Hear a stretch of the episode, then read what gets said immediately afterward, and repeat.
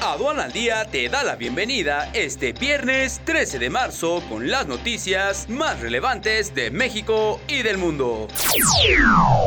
Nacional. La próxima semana, autoridades de salud de México, Estados Unidos y Canadá tendrán una teleconferencia para analizar el tema del coronavirus, anunció Hugo López Gatel, subsecretario de Prevención y Promoción de la Salud.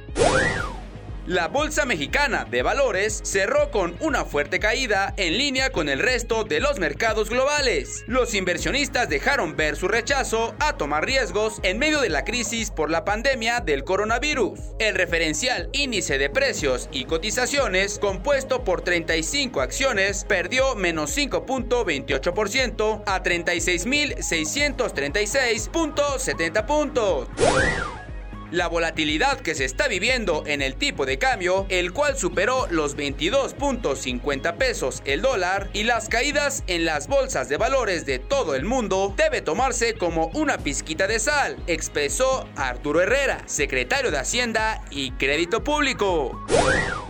La directora general de la Administración Portuaria Integral de Quintana Roo, Alicia Ricalde Magaña, informó que, derivado de la pandemia mundial del coronavirus, cinco cruceros de la naviera Princess Cruises cancelaron su llegada a Cozumel, luego de que la empresa anunciara una pausa temporal y voluntaria de sus operaciones globales durante 60 días internacional. Los índices de Wall Street se desplomaron este jueves, con el temor de los inversionistas a flor de piel por la pandemia de coronavirus. Los movimientos respondieron a un anuncio del presidente estadounidense Donald Trump, quien informó ayer de restricciones de entrada al país para los viajeros procedentes de Europa. Estas fueron las notas más relevantes del día. Te invitamos a que nos escuches día con día para que estés bien informado de las noticias que impactan a México y el mundo.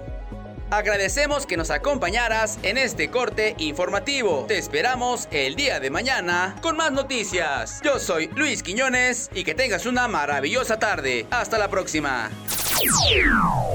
Este es un servicio noticioso de la revista Estrategia Aduanera. Aduana al Día. EA Radio, la radio aduanera.